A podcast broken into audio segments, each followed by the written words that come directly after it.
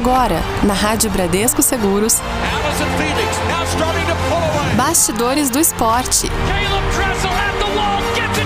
Sua revista semanal sobre o mundo esportivo. Mais uma edição do Bastidores do Esporte no ar e você que acompanha nossa área de podcast sabe que sempre vamos disponibilizar conteúdos exclusivos. Essa semana temos o início dos Jogos Pan-Americanos de Lima, no Peru, e claro que os atletas brasileiros vão em busca de muitas medalhas. Mas como será que estão os preparativos? E quem será que pode trazer medalhas para o Brasil? Para nos ajudar a descobrir essas respostas, vamos conversar com o repórter José Renato Ambrosio, ele que, entre grandes coberturas realizadas, esteve em seis finais da NBA. Inclusive, ele acabou de sair da última cobertura e já está em Lima para cobrir o PAN pelos canais ESPN. José Renato, seja bem-vindo à Rádio Bradesco Seguros, tudo bem? Para começar, conta para o nosso ouvinte quais são as suas impressões sobre a estrutura peruana para a realização dos Jogos Pan-Americanos e se está tudo pronto para o início das competições. Fala Vinícius, tudo bem? Prazer conversar com você, com os ouvintes da Rádio Bradesco Seguros e a turma dos bastidores do esporte. Nesse momento, inclusive, eu falo aqui da Vila Pan-Americana em Lima. A bandeira da Colômbia está sendo hasteada e a gente vê uma festa muito bonita por aqui. E essa é a primeira impressão que eu tenho, de uma estrutura bastante adequada para o que são os Jogos Pan-Americanos. Conversei com muitos atletas e me parece que a vila está bem agradável, apesar dos quadros não serem muito grandes, e que as áreas de competição, essa sim, todo mundo tem elogiado bastante. É, o difícil por aqui tem sido o transporte, é muito trânsito e os locais de competição são um pouco distantes entre si e também longe da Vila Pan-Americana. Então esse tempo de trânsito ainda está sendo um pouco mais estudado por todo mundo. É, mas acho que para o início das competições na sexta-feira, na quarta já tem Brasil competindo, mas a cerimônia de abertura é na sexta. Acho que vai estar tá tudo bem adequado e bem próximo do que a gente viu nos Jogos de Guadalajara, do Rio de Janeiro, até nas Olimpíadas do Rio também. Então, Zé, falando sobre a delegação brasileira, o COB evita projetar aí alguma colocação no quadro de medalhas, mas a gente sabe que vai muito forte aí pensando principalmente na preparação para os Jogos Olímpicos de Tóquio em 2020. Tem alguma competição que você destaca para quem está acompanhando o nosso programa e quer ver grandes brasileiros aí em ação? O COB tem evitado fazer uma projeção exata de medalhas. Tem falado para a gente que a perspectiva mais é que o Brasil brigue e garanta vagas para os Jogos de Tóquio. Mas claro que a segunda colocação é a grande ambição brasileira. E para isso a gente vem forte, o Brasil vem forte com várias modalidades. É, a ginástica mesmo masculina, hoje de manhã eu conversei com o Arthur Zanetti e com o Arthur Nori, são nomes muito fortes para brigarem ali por medalhas individuais e por equipe. A gente tem no judô nomes fortes como a Rafaela Silva, a Mayra Aguiar, que já foram medalhistas olímpicas também. Handball feminino e masculino, duas equipes muito fortes. No boxe feminino tem a Beatriz, que é uma excelente lutadora na categoria dela, deve brigar. Rugby deve brigar por medalha. Taekwondo, badminton, inclusive, outras modalidades um pouco menos conhecidas do grande público brasileiro. Então a gente tem uma, um grupo de atletas muito fortes aqui do Brasil e acho que sonhar com essa segunda colocação é algo bem possível até para a delegação brasileira.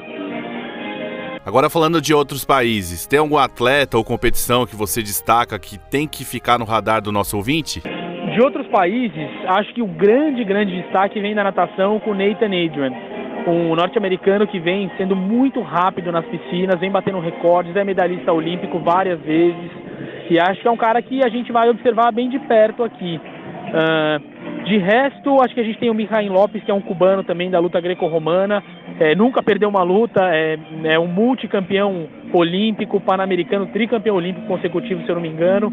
É mais uma atração legal para a gente ver por aqui. E as pequenas rivalidades ali, Brasil e Argentina vão brigar em algumas modalidades ali bem de perto. O rugby, por exemplo, a Argentina é um dos melhores países do mundo e o Brasil vai tentar desafiar essa hegemonia deles. É, vai ser interessante tênis de mesa. O Brasil tem um, um, atleta muito forte, o Hugo Calderano. Na esgrima, a gente tem a Nathalie, que foi campeã mundial recentemente e vai disputar com atletas internacionais.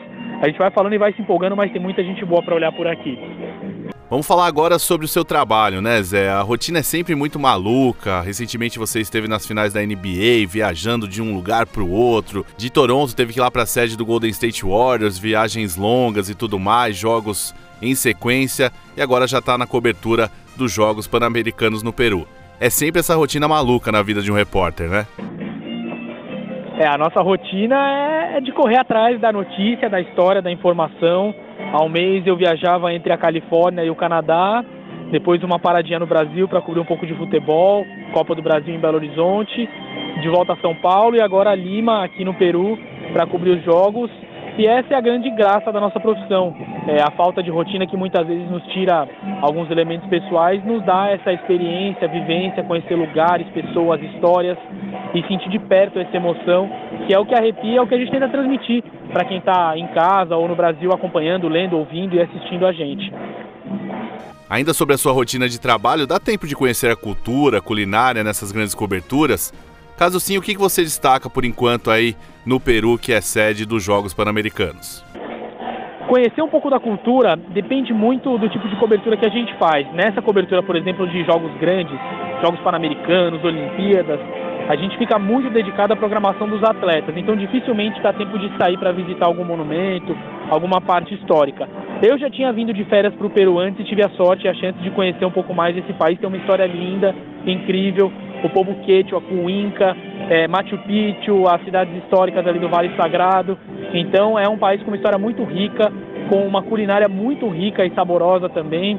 Então eu já tive a chance de desfrutar e sempre que tem uma pausa aqui, tento comer algo diferente para provar um pouco mais da culinária local ou visitar algum sítio histórico por aqui, porque acho que também pessoalmente a gente tem ganhos muito especiais e únicos nesse tipo de cobertura.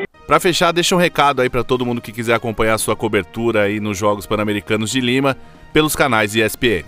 Para todo mundo acompanhar, Igor Rezende e eu somos os representantes da ESPN Brasil por aqui, trabalhando para a ESPN no Brasil e na América Latina, e no espn.com.br e nas edições do Sport Center. A gente traz todos os dias as informações, as histórias e os principais personagens dos Jogos Pan-Americanos por aqui. Foi um prazer ouvir e participar com vocês e precisando, contem comigo aí. Um abração a todo mundo aí e vamos embora para essa cobertura que está só começando. Legal, ouvimos o repórter José Renato Ambrosio dos canais ESPN que está lá em Lima, no Peru, e gentilmente nos atendeu para falar um pouco sobre o evento que começa essa semana e sobre a rotina de um repórter em eventos dessa proporção. Fique ligado que no Bastidores do Esporte vamos te colocar dentro da rotina desses profissionais que levam as melhores informações para quem os assiste, ouve ou lê. Até a próxima edição. Você ouviu na Rádio Bradesco Seguros. Bastidores do Esporte.